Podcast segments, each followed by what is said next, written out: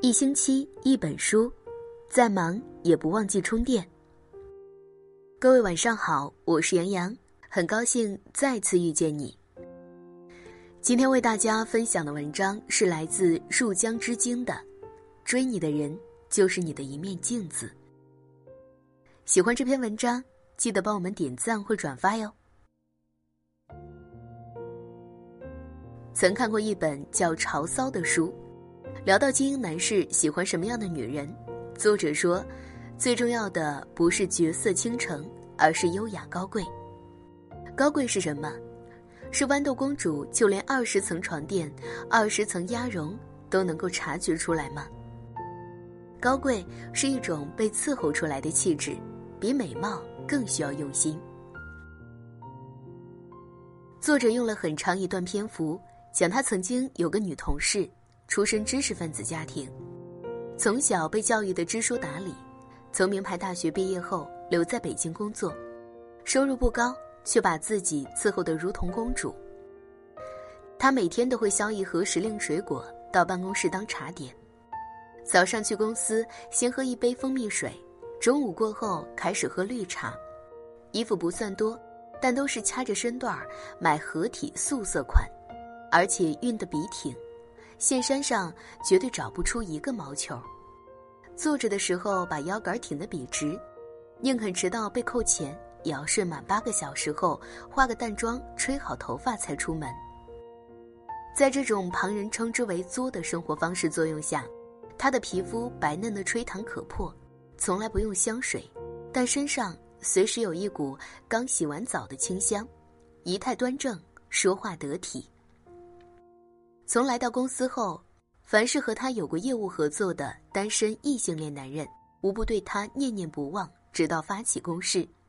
其中不乏知名摄影师、艺术家、媒体精英。后来，他跟一个美国留学归国的企业家二代在一起了，同样是相貌堂堂、气质不俗。男方经营房地产、见多识广的女强人母亲。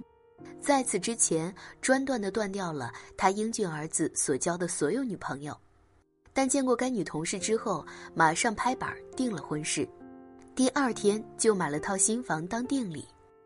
按男方母亲的话说，这种女孩一看就是正经人家出身。当时看完这个故事，觉得深有体会。美貌不是稀缺资源，长得漂亮的女生满大街都是，美则美矣，而无灵魂。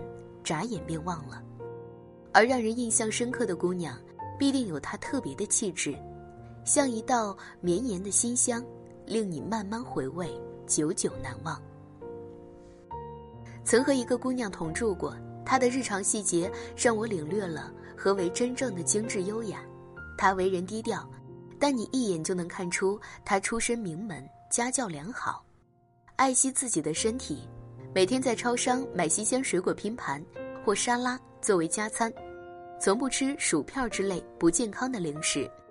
夏天喜欢往冰水里放一片 VC 泡腾片作为饮品，习惯用蒸汽眼罩放松眼睛。长得不算美艳，气场却足够女神，站姿永远挺拔，身材高挑，所以高跟鞋不会很高，但走起路来一定发出好听的哒哒声。女人味儿 Max，偶尔下厨做出来的甜点颜值很高，让大家惊艳。对调酒很有研究，一起出去旅行，他会为大家选好当天喝点什么酒助兴。生活很精彩，却很少在朋友圈用九宫格加长文字，事无巨细的分享。有趣，很会聊天儿，无论跟什么身份背景的哪国人都能聊得很自如。涉猎广泛，随意抛出一个话题，他都能接住。很温柔，很少大声说话，从未见过他失态。无论对男生女生，句末总会加一个呢之类的语气词，听得人如沐春风。兴趣爱好广泛，在路边看到钢琴，可以优雅坐下弹上一曲，引得路过的男生忍不住走上来问他是不是专业级别的。有一次。他去另一个城市旅行，因为临时做决定没买到票，只好赶半夜的火车，又困又累的在火车站等待。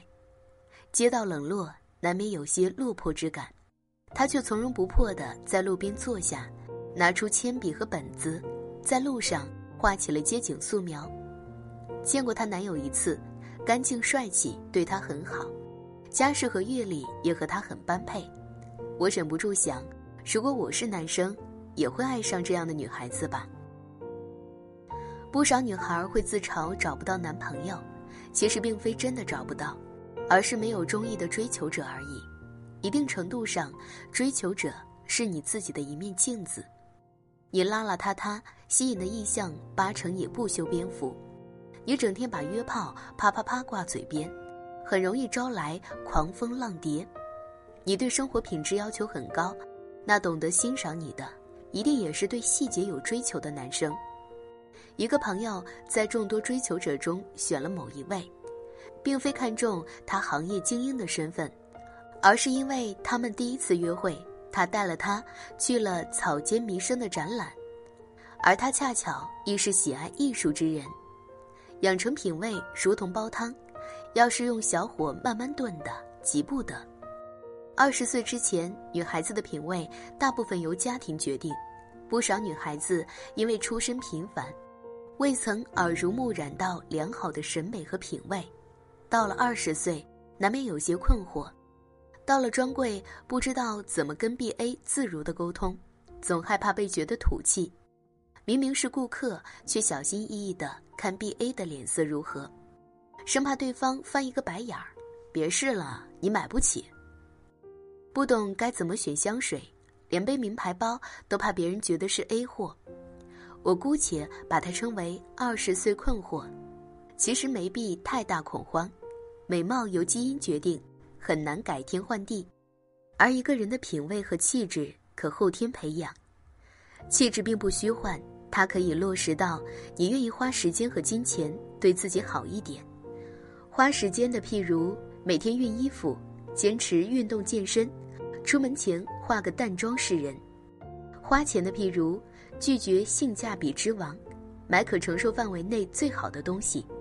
单身姑娘，你要学的不仅仅是撩汉，你更该学的是经营自己的生活。今天的文章就分享到这里啦，喜欢这篇文章记得帮我们点赞或转发哟。我是杨洋，想要听到我更多的作品，可以在文末找到我的个人信息，关注我的个人公号。向日葵的故事，期待与你再次相遇。晚安。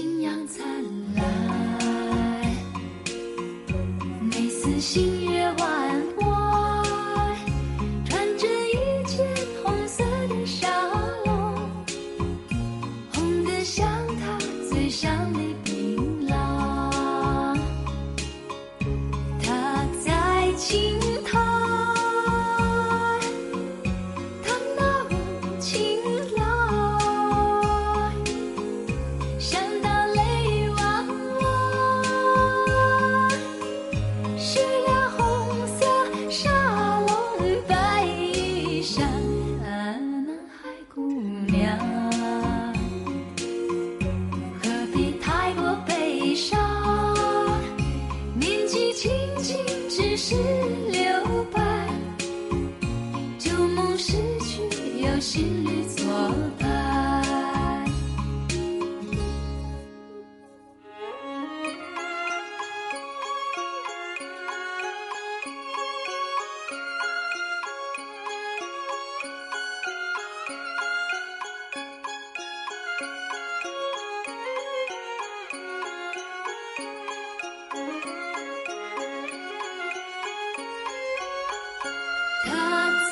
起。